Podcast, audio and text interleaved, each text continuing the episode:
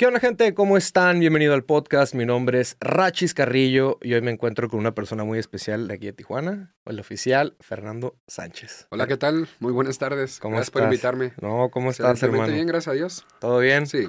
Gracias por haber aceptado la invitación. Ya teníamos ahí esta invitación pendiente.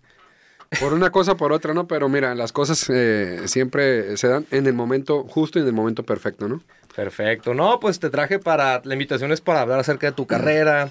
Sé que andas muy activo en las redes sociales, para ver cómo iniciaste con todo ese, ese rollo, ¿no? Ya tienes ratillo ahí.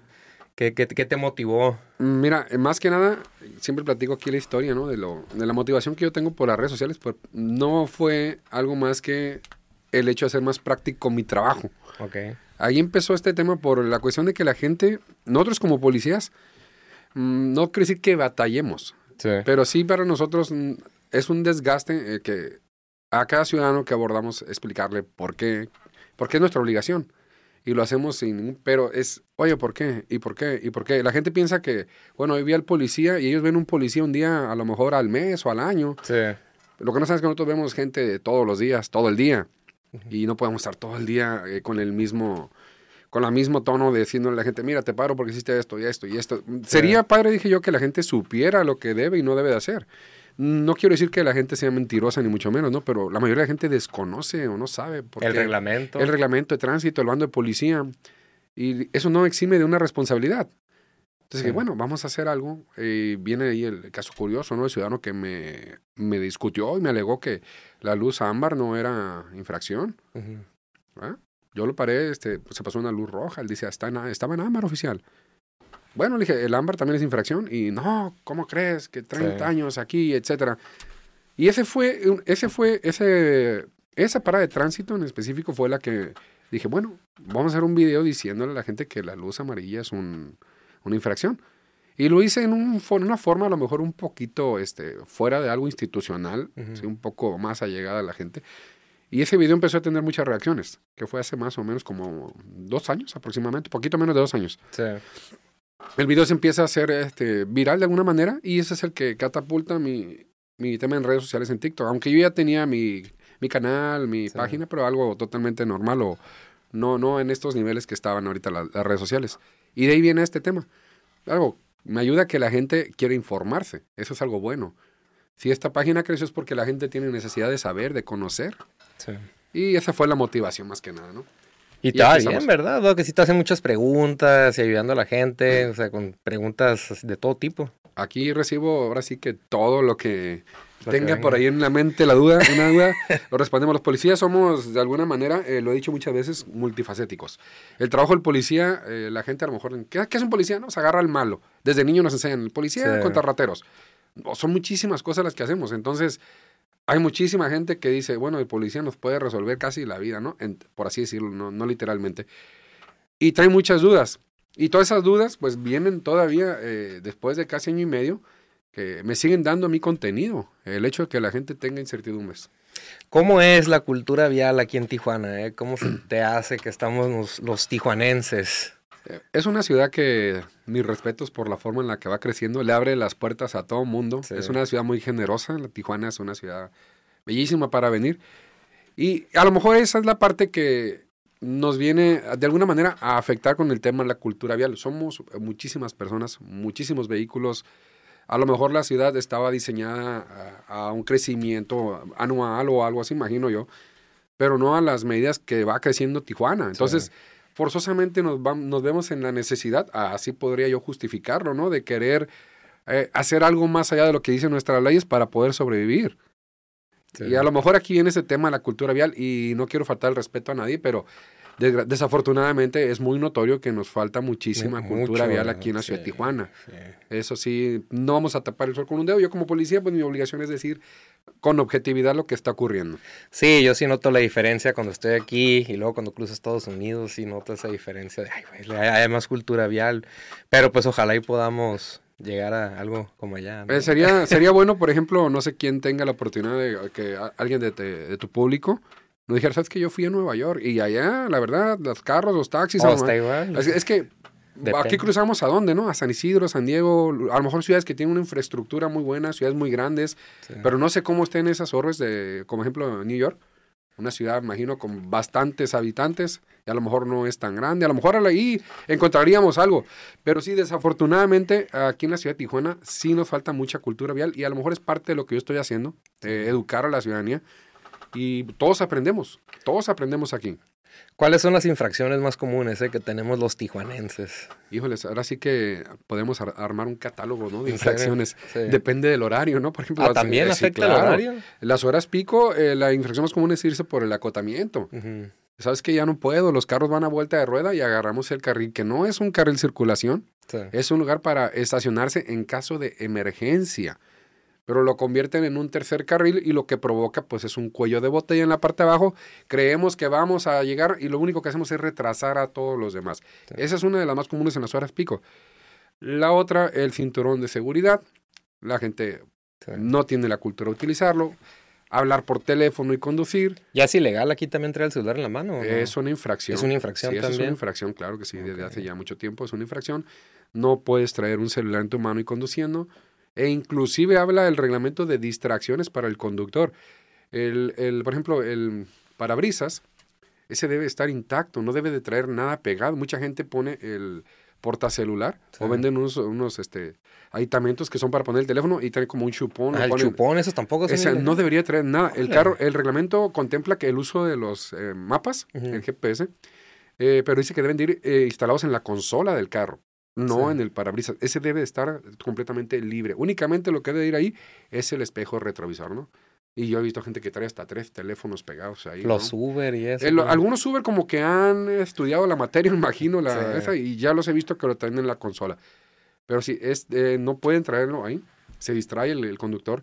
No puedes hablar, textear y, por teléfono y conduciendo.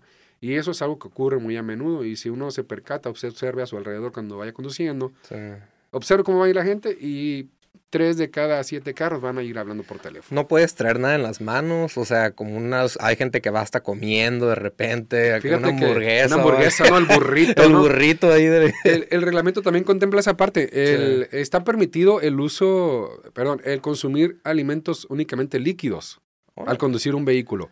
¿Qué significa esto? No significa que yo voy manejando y puedo darle un trago a mi café o al refresco y no Puedes, por ejemplo, llegar a un, a un semáforo, un alto, agarrar tu café, darle un traguito, dos traguitos, se pone en verde, dejo el café en el portavasos y continúo. No habla de que puedas ir comiendo en el vehículo. Eso es, esta, es una infracción.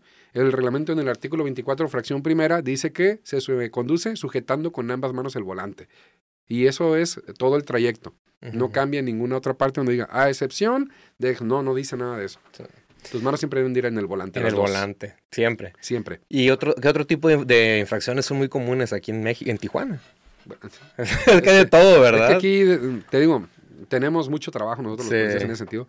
Eh, la gente luego confunde también. Eh, yo soy un oficial de policía. Aquí en Tijuana los policías tenemos facultades de eh, también de atender lo que son violaciones al reglamento de tránsito, ¿no? Porque mucha gente dice, eh, eres policía, no es tránsito, no puede. Lo aclaramos para que no empiecen con estas polémicas. Pero sí, eh, Tijuana en ese sentido sí nos da mucho trabajo porque la gente tiene, no quiero decir una cultura de no respetar las leyes. A lo mejor hay, tengo, hay gente que me dice, es que yo no sabía.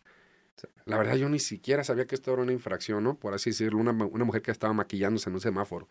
Yo es ilegal también. Es una infracción. Yo le pedí amablemente, eh, señorita, este, no se puede estar maquillando. Está en rojo, oficial. O su mirada debe estar atenta para cuando cambie el semáforo. Ocupo que por favor se ponga atenta al, al, tránsito y maquíllese cuando lleguen. Ay, empezó esta. Es que eso no es cierto. Sí es. Tuve que parar y explicarle y ya le enseñé el reglamento y dijo, ¿a poco esto no enfrentó toda la vida lo he hecho? Yo no sabía. Dijo, pues hay que pararse un poquito más temprano, a lo mejor una hora más y atienda esto, ¿no?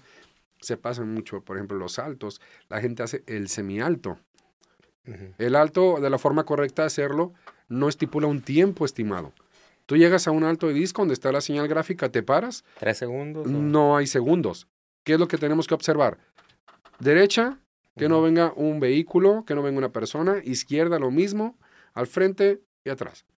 Reviso mis cuatro puntos cardinales. No tengo nada que obstruya mi paso. No hay nadie que tenga preferencia, un peatón, por ejemplo. Ok, entonces cruzo. Eso me puede llevar dos, tres segundos o me puede llevar hasta diez, ¿no? Dependiendo. No hay un tiempo. Pero la gente dice, bueno, aquí está el alto, medio me paro y no hay nada, le sigue avanzando el carro y avanzan. Y me dices que sí hice el alto, no lo hizo. El carro debe quedar completamente estático, sin que vayan rodando las llantas. Sí.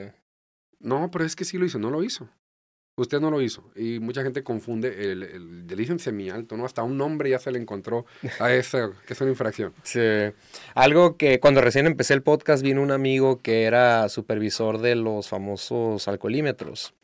¿Cuál es tu punto de vista acerca de los alcoholímetros? Si has visto una disminución en las personas que consumen alcohol y manejan, ¿no crees que sí sirve? La, las estadísticas dicen que han funcionado los alcoholímetros en uh -huh. materia de lo que son accidentes por personas que conducen en estado de ebriedad.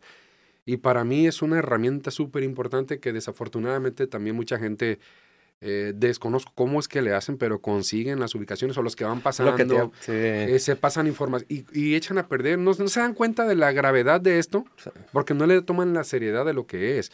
Una persona que está conduciendo bajo los influjos del alcohol pierde, por ejemplo, este, inclusive tiempo para reaccionar al momento de hacer una maniobra, frenar, acelerar, cambiar de carril. Ya no es una persona que está en sus cinco sentidos por eso se provocan muchos accidentes. No tomamos conciencia de eso. Se nos hace hasta interesante hacernos el importante. Mira, yo sé dónde está el alcoholímetro y hay grupos. En Facebook, en hay grupos hasta en Facebook. Que se están sí. pasando ese tipo de información. A mí se me hace una total irresponsabilidad. Si lo viéramos con la seriedad que debe ser esto, sí. las vidas que se pueden salvar poniendo fuera de circulación a gente que está arriesgando la vida de mucha gente y la de ellos. Para mí el alcoholímetro eh, se debería hasta fortalecer, ponerlo en más puntos de la ciudad y ser más enérgicos porque no es la parte que me toca a mí, ¿no? Pero eh, deberían eh, haber otro tipo de sanciones, aparte de la económica, que es muy grande de por sí. sí. Como por ejemplo, eh, cancelarle la licencia de forma temporal o permanente a la gente que es reincidente, a quien haya provocado un accidente relacionado con el alcohol, dejarlo a lo mejor seis meses sin que pueda conducir. Sí. Algo así deberíamos hacer porque la gente quizás dice, a mí no me ha pasado, pero uno como policía, a mí que me ha tocado observar tantos accidentes, tantas muertes, tantas personas lesionadas, no, yo veo las cosas de otra manera, muy diferente. Y mucha gente me dice, no, es que ustedes, y digo, si tú vieras todo lo que yo observo aquí, pensarías de una manera distinta. Desgraciadamente, hasta que no le pasa algo a alguien, es cuando dicen, ¿y por qué? ¿Por qué lo hizo? ¿Por qué pasó esto? Bueno, no hay que lamentarse a futuro, hay que prevenir. Y una de estas formas, pues, es respetar el tema de lo que es el alcoholímetro y dar la seriedad que, que debe llevar. Es un trabajo difícil ser policía aquí en Tijuana. ¿Tú, tú lo consideras un trabajo, un el reto? Hecho, el hecho de ser policía es difícil. Okay. Y te vas a una ciudad como Tijuana, a lo mejor te lo hace todo un poco más complicado, ¿no? Uh -huh. Quizás haya policías en otras partes del país que, que, estén diciendo, ah, bueno, pues yo aquí, la verdad es un trabajo que se adapta a mí, no, uh -huh. bueno, Tijuana es una ciudad muy especial. Sí. Y hay un dicho de hace muchos años que dice, ¿quieres, ser un, ¿quieres hacerte policía? Ve, ve, vete a trabajar a Tijuana. Después de trabajar en Tijuana como policía, puedes ser policía en cualquier parte del mundo, ¿no? Es una ciudad que tiene de todo. Nos ayuda a nosotros los policías para mantener nuestro trabajo, porque aquí hay sí. muchísimo trabajo. Y si no es fácil, de por sí es complicado llegar a ser policía. Es muy complicado. Son eh, muchos los requisitos. El perfil, aunque tengas todo, si no haces el perfil, no te dan el trabajo. Uh -huh. Entonces, de mil aspirantes pueden terminar 20 nada más, por así decirlo, ¿no? Y entonces, llegar ahí todavía y enfrentarse a lo que uno hace aquí no es fácil, no es sencillo, es complicado.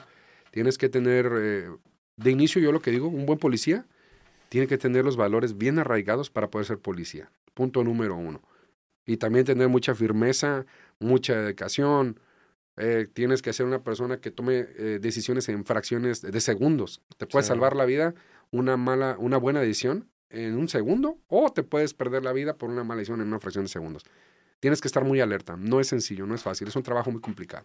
¿No terminas agotado a veces mentalmente de, de todo lo que... De, tu, de, una jornada? Es una o sea, parte que uno como policía lo va adaptando. No significa que se nos haga normal todo lo que vemos. Sí. No es normal. A mí, eh, en lo particular, a veces me, me, pegan las cosas que veo, como ejemplo niños que hayan fallecido por de una forma tan tan grotesca, sí.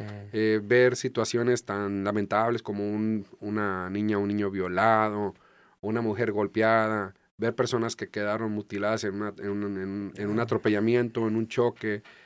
Mentalmente, obviamente que sí, sí te llega. Como policía te van preparando para ver todo este tipo de escenarios y debes de tener la capacidad de mantenerte sí. aún de forma profesional en lo que estás haciendo, pero no pierdes esa sensibilidad como mucha gente piensa, ¿no? Es que son las personas insensibles, claro que no. Lo que uno hace es, eh, de alguna manera, administrar esas emociones Porque tampoco es sano yo llegar con todo esto y llevármelas a casa. Por ejemplo, estarle platicando a mi esposa, mira, hoy miré un descuartizado, miré este, unos decapitados y ese tipo de cuestiones. Mejor yo las dejo aquí en el trabajo, ¿no? Y en mi casa... Eh, eh, sí, porque no, no, no es sano. No es sano, sí es difícil y, y no es que sea normal. Aunque lo veamos todos los días, no significa que eso sea normal, la verdad que no. ¿Y mentalmente cómo le haces? O sea, ¿tienes, ¿llevas terapia o simplemente ya aprendiste a vivir con eso? Aprendes mucho. ¿Sí? por eso yo creo, yo creo que ahí viene el tema de lo que es el perfil que están buscando para ser policía. Porque hay mucha gente que dice, oye, yo tengo todo esto, esto, ¿por qué no quedé? A lo mejor esa es la parte que ellos están buscando. Porque mentalmente te digo, sí te agota, te cansa. Y es frustrante a veces que tú digas, ¿por qué todos los días tengo que ver estas cosas? Pero como policía hay una parte que te nace o te sale a ti y te dice, ok, en este caso Fernando, esta es parte de tu trabajo y ahorita es el policía y atiéndelo de manera profesional. Claro que hay cosas que son inevitables, ¿no? Que te vayan a afectar, por supuesto que sí. ¿Tú crees que cualquier persona pudiera ser policía eh, o no? No, ¿verdad? no, no, no, no, no, no, se ocupa eh, o sea, no más porque me gusta, ay, quiero ser policía, ¿no? Hay mucha gente que, que, quiere, que le gusta, que le encanta, pero no da, no da el perfil. Y, y, hay gente que es muy honesta y te dice, a mí me, me, gusta ese trabajo, pero jamás yo lo haría. Entonces, a mí me gusta, me llama la atención ver cómo trabajan, lo que hacen, me lo dice mucha gente, pero yo no haría lo que ustedes hacen. Y es como, yo digo, lo pongo este ejemplo, ¿no? ¿Qué pasa si tú estás en la plaza con tu familia y empiezas a escuchar balazos? ¿Qué hace la gente normalmente? Corre y se refugia en un lugar seguro. Agarra a sus hijos, se va corriendo.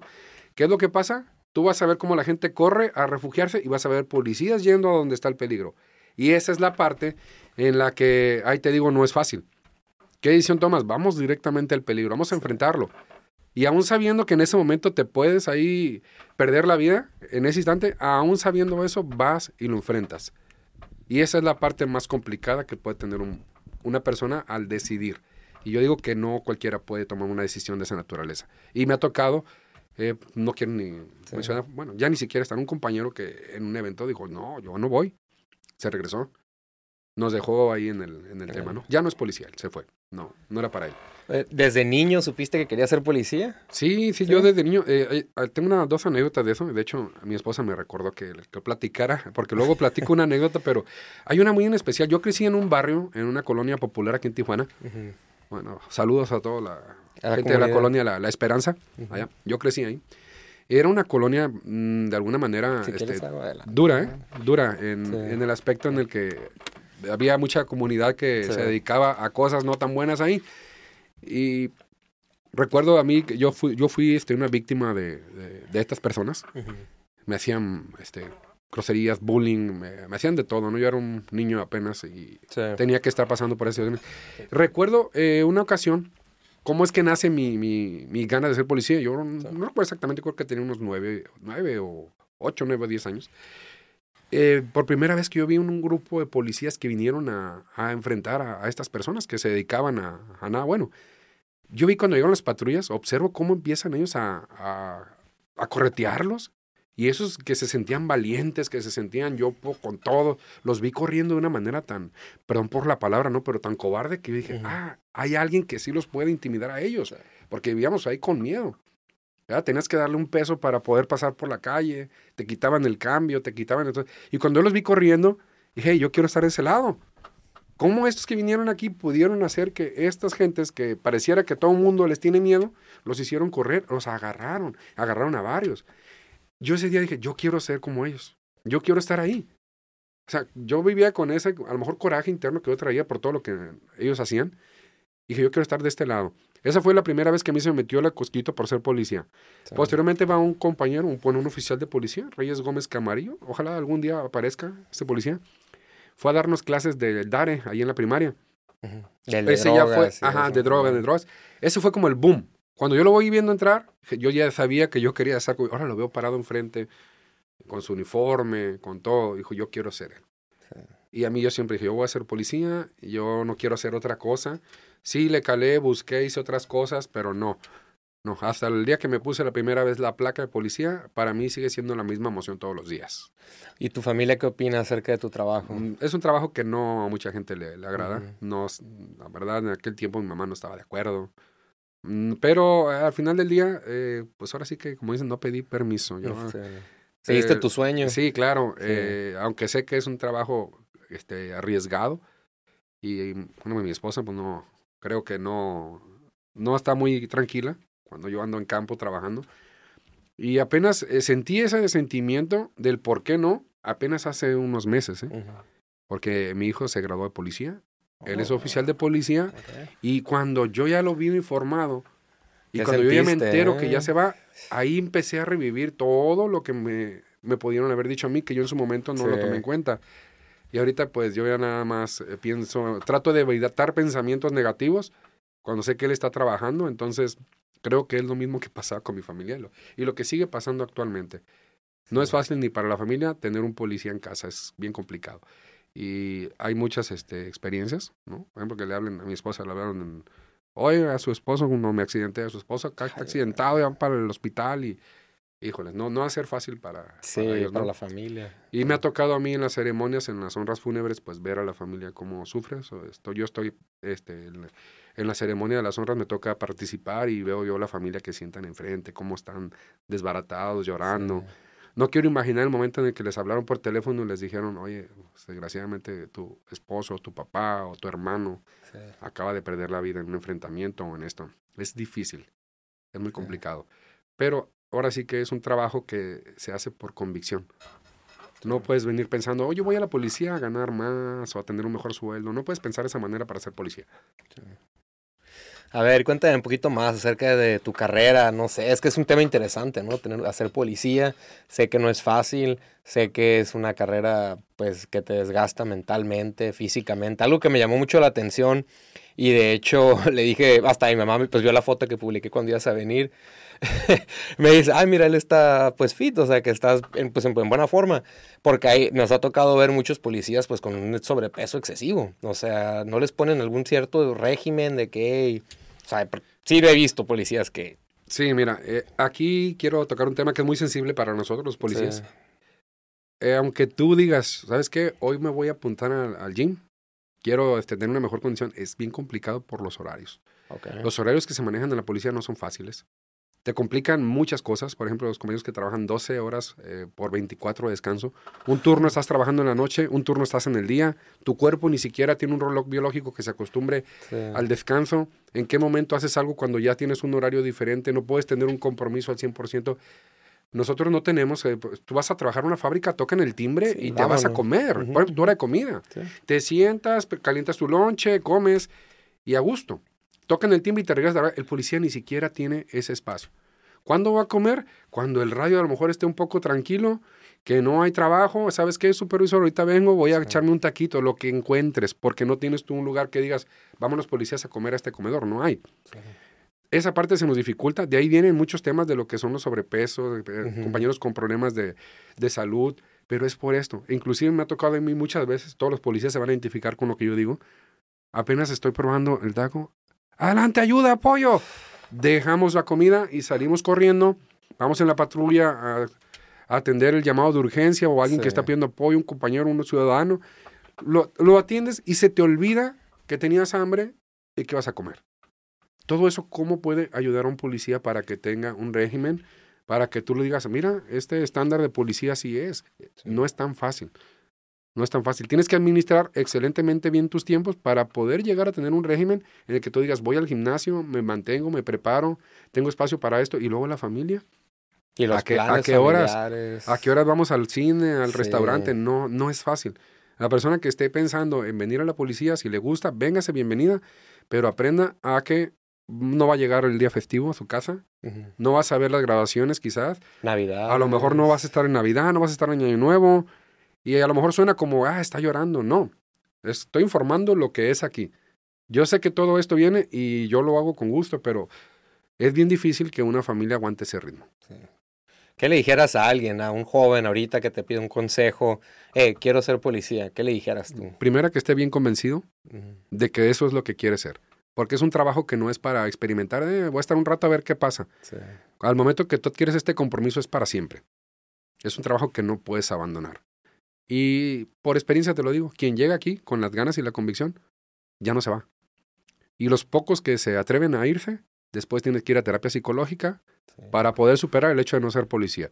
Ves una patrulla y te llega el sentimiento. Ves a un policía y yo estaba ahí, yo hacía esto. Sí. No es fácil. Y hay gente que, bueno, compañeros que, no, que instalé un negocio, que puse tal cosa, y a lo mejor les va bien, les va mejor quizás que como policías, pero están deprimidos. Por Entonces, no hacer lo que por les no hacer lo gusta. que les gusta. Si estás completamente convencido que es lo que quieres ser, adelante. Es un trabajo muy bonito que tiene muchas gratificaciones Sí. en el sentido que hay gente que te va a decir, sabes que gracias me salvaste la vida. Gracias a ti recuperé a mi hijo. Hay muchas- eso es lo que no tiene precio aquí en la policía. Y luego, ahora la pregunta al revés. Ahorita me mencionaste que, pues, tu mamá, cuando que no estaba de acuerdo, no sé qué me comentaste, ¿qué le dijeras a los papás si se les acerca a su hijo? Como a ti, pues, el ejemplo que se te acercó tu hijo, eh, quiero ser policía, y no están de acuerdo, a lo mejor, que los Ten- apoyen. tenemos que, que ser muy, este... Es bien difícil. Yo quisiera decirte que, que le dije a la gente, no, apóyalos a que cumplan sus sueños. Pero me pongo del lado de ellos y está bien complicado. Sí. O sea, yo prefiero, por ejemplo, yo preferiría que mi hijo estuviera en algo tranquilo, mis hijos, que estuvieran haciendo algo tranquilo y que yo sé que van a... Todos corremos un riesgo, ¿no? Al final Sí. del día, pero es menos. Que yo sé que va a estar bien ahí y no estar en una incertidumbre. ¿Qué estará pasando ahorita? Ahorita mi hijo está trabajando, este, ¿cómo estará? ¿Qué reporte está atendiendo? ¿Qué es lo que está yendo a atender? Es muy complicado. Pero si es el sueño de ellos, apóyenlos. Apóyenlos y ahora sí que dejen en manos de, de lo que usted pueda creer, de la fe que tenga en ellos. Porque mm, por, pudiera parecer que es un trabajo en el que a lo mejor fácilmente pierde la vida, pero la verdad es que hay policías de carrera, 30, 40 años de servicio. Sí. Entonces, sí, si lo sabes hacer, tu trabajo, a lo mejor mm, mitigas los riesgos que hay aquí. ¿Y cómo es tu día a día? ¿Es muy variado? O sea, ¿cómo es? Digamos que trabajan en oficina, pues es un día de rutina, ya lo, siempre lo mismo, a lo mejor en una fábrica o algo. Un día a día de policía, El trabajo de un policía es- no se parece en ningún día a otro. nada. no se parece. Un día ves otra cosa, ves otra. Es bien cambiante. Y es un trabajo en el que te tienes que estar profesionalizando constantemente, te tienes que estar capacitando porque todo va evolucionando. Sí. E inclusive el lado malo va evolucionando y como policía no nos podemos quedar atrás. No es un trabajo que, que sea este, monótono, Ujú. es un trabajo que te da, la verdad que tu mente viaja.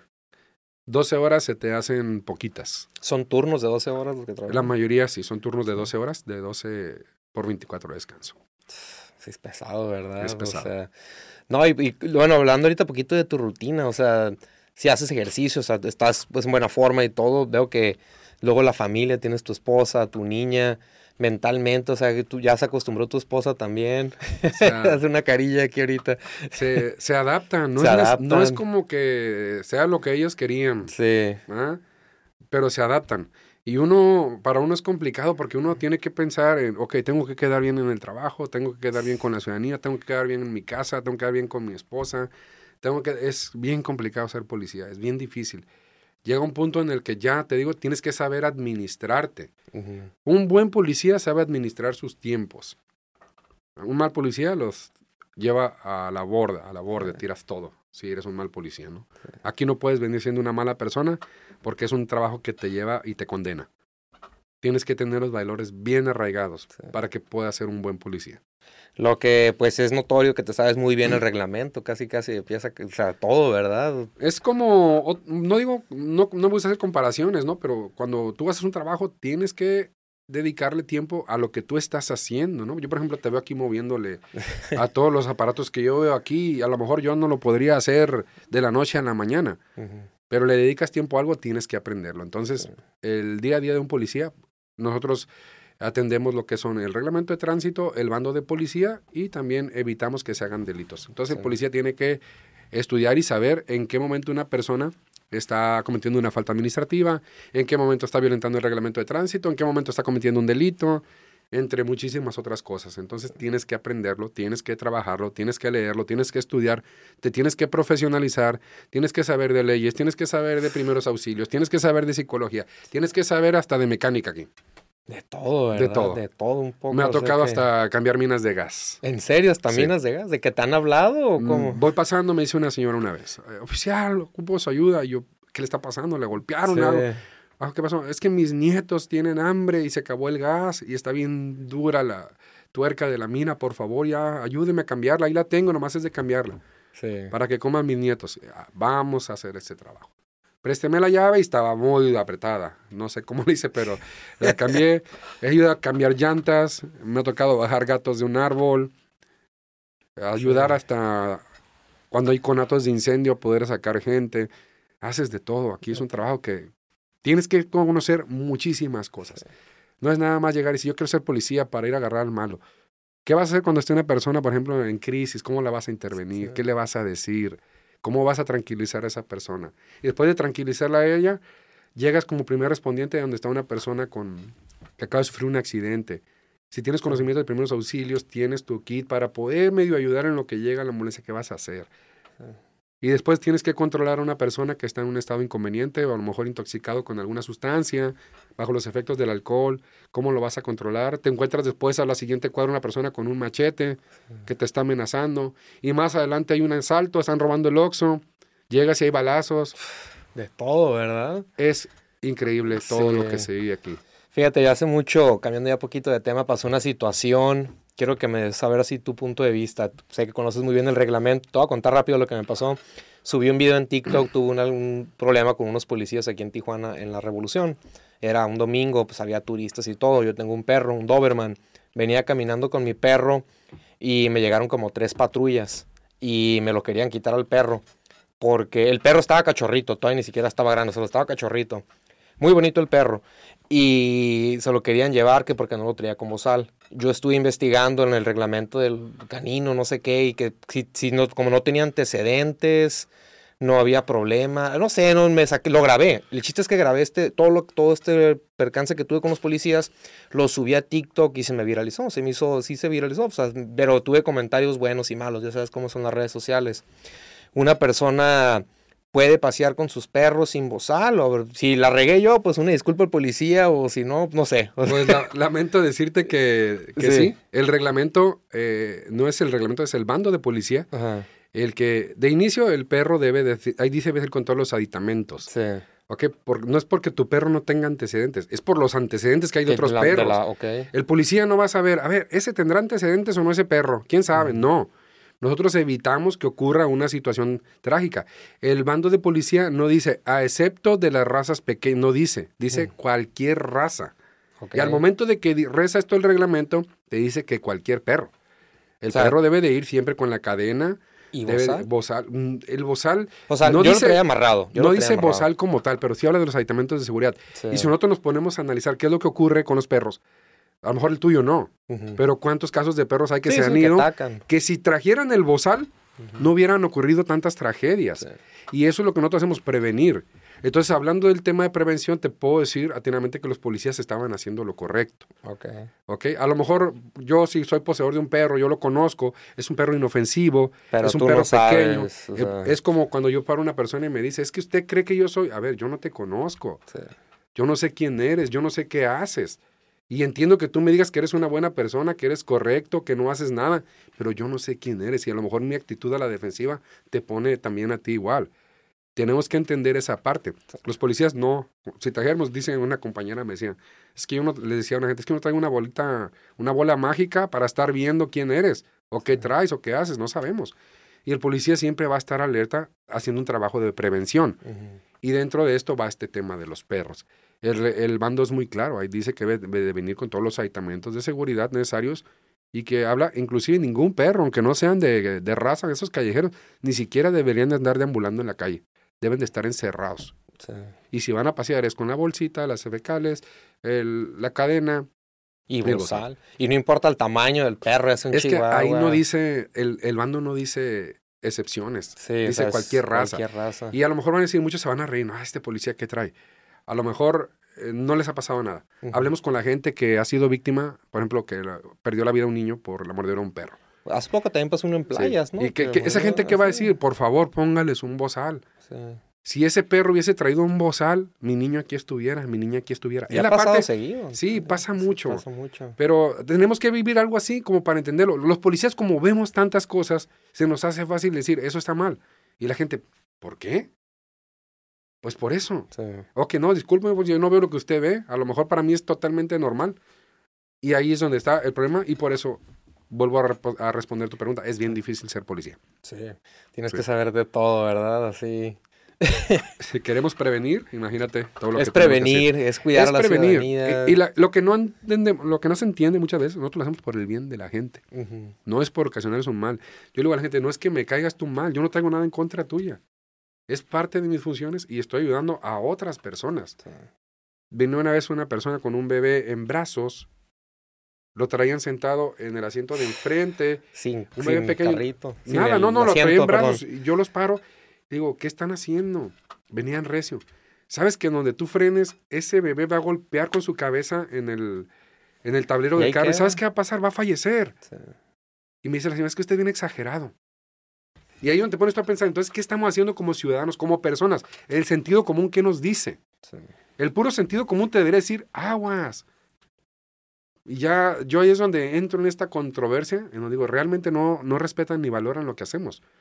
Porque, eh, ¿sabe qué, oficial? Tiene usted toda la razón. Gracias por hacerme ver esto y yo ahorita voy a poner a salvo a mi niño. Me dijo que era un exagerado. Quiero ver que hubiese pasado algo. Luego está la gente, ¿por qué pasó? ¿Por qué no lo hice? Nos estamos lamentando. Sí. Y eso es nuestro trabajo, es prevenirlo, prevenir. Prevenir. ¿Crees? Bueno, yo sé que va a estar, la pregunta está muy difícil, o sea, sé que no va a pasar, pero ¿crees que pudiéramos mejorar la cultura de cierta forma? O sea, como lo que tú estás haciendo, le estás ayudando mucho a la gente en informar a la gente, pero ¿crees que pudiéramos mejorar de cierta forma? ¿O empezar de en qué? ¿Poner la un granito en la qué? tendencia que dice que vamos a empeorando. Esa Sí. es la tendencia. Ujú. Ah, nos, hay que remontarnos. Yo recuerdo cómo dejaba el garrafón de agua en la calle con las monedas en la tapa. Pasaba el camión, agarraba el galón, lo llenaba y dejaba el cambio en la tapa y nadie se la llevaba. Ahorita no puedes hacer Ahorita no puedes hacer eso ni de chiste. Entonces, ¿qué está pasando? Aquí vamos a entrar a otro tema que para mí es primordial y es la educación y los valores. Ya se están perdiendo, ya no hay. Ya no hay ni siquiera... Antes miraba la televisión. Yo, pues, yo prendía la tele cuando yo, yo era un niño y miraba el comercial de las drogas destruyen Sí. y tú mereces vivir. Tú lo mirabas y decías... Y sacaban explícitamente el cuerpo de una persona fallecida y entrevistaban, me acuerdo, el paramédico. Esta persona falleció por una sobredosis. Sí.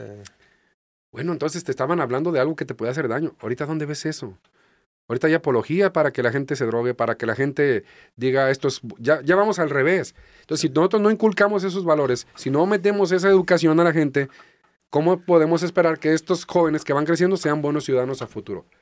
Yo voy, a- eh, recuerdo cuando yo empecé a dar clases en las escuelas, cuando empezó este tema de lo que es la narcocultura, llegaba yo a, la- a una escuela secundaria, no, no voy a decir la colonia para no, para no quemar a las... Me ponían narcocorrido los muchachitos de la secundaria. Te recibían así, Así, un ¿qué, qué es esto? O sea, Sí. ¿hasta dónde hemos llegado para que estas eh, jóvenes, adolescentes, estén faltando el respeto a una figura de autoridad en este momento? autoridad. sí. ¿Y qué van a decir? No, es que la autoridad tampoco se da a respetar. No se trata de eso. ¿Qué le estás enseñando a este, a este muchacho? ¿Qué va a hacer en un futuro?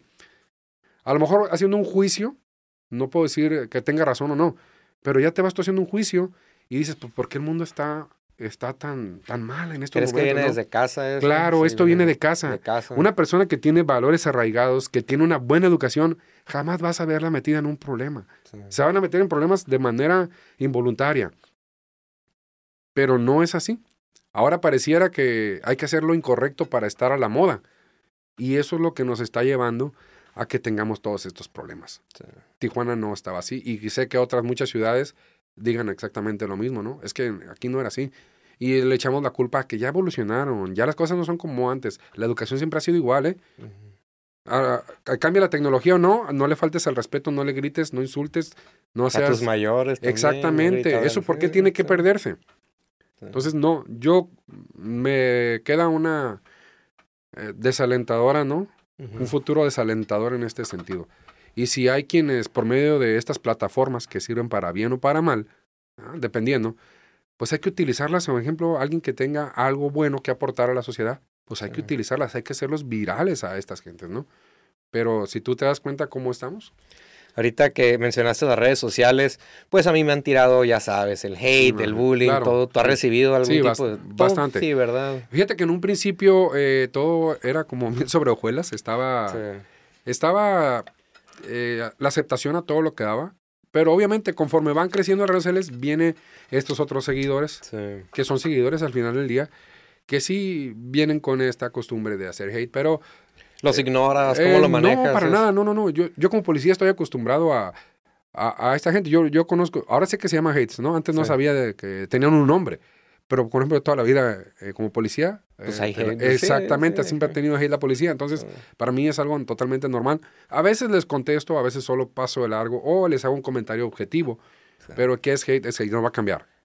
No va a cambiar. Entonces, hay que, hay que vivir eh, sabiendo que ellos están ahí y que son parte de esta comunidad. ¿Y eres de Tijuana? ¿Eres de aquí de Tijuana? no, yo soy de un puerto pequeño, se llama Careyes, ahí en Jalisco. Ok. ¿Cuánto tiempo tienes de aquí en Tijuana? Tengo ah, más de 40 años aquí en Tijuana. No, ya. Ya, te... Ya eres tijuanense, ¿verdad? No, yo digo, yo me considero aquí Tijuana, aunque obviamente no nací aquí, pero yo... ¿Cómo has visto Tijuana estos 40 años desde que llegaste hasta ahorita? ¿Cómo has visto Tijuana? Una ciudad bien cambiante, bien noble, porque aquí hay de todo, te digo. Si tú quieres sobre, sobresalir, en Tijuana están las puertas abiertas, hay mucho trabajo hay muchas cosas que hacer, hay mucho emprendedor. El problema es que si tú vienes a lo malo, pues Tijuana quizás también tenga esa parte, ¿no? Y depende cómo quieras venir. Aquí hay de todo. Y bienvenida a la gente que venga a aportar, que venga a hacer las cosas como deben de ser y que nos ayuden a hacer una mejor ciudad, que es lo que todos queremos, yo creo. Hermano, pues ya para cerrar, a ver, ¿qué quisieras decirle a la gente que te está escuchando? ¿Qué consejo? Algo que le quieras decir a la ciudadanía tijuanense. A ver. Traten a su semejante como quieran que los traten a ustedes. Nada más sería el consejo que yo les doy. Y síganme en mis redes sociales. Hay que informarnos, hay que comprar el reglamento de tránsito, el bando de policía. Es un librito que te cuesta por ahí alrededor de 80 y 100 pesos. Lo venden en una papelería y te va a dar un conocimiento invaluable. Entonces, hagámoslo hay que procurar ser mejores personas y por supuesto que la policía está para servir, para proteger y para ayudar. Si hay casos contrarios a lo que yo estoy diciendo, háganlo conducente, que es reportarlos a donde, a donde corresponde. Pero el trabajo de nosotros es ayudarlos y decirle a la gente que eso es a lo único que salen los policías todos los días.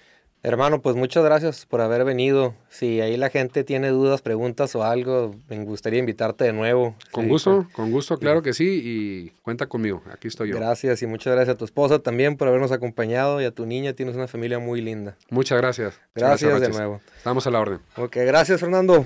Gente, pues muchas gracias por haber escuchado este podcast. Denle follow a Fernando, voy a dejar sus redes eh, sociales etiquetadas en el video y nos vemos en la próxima.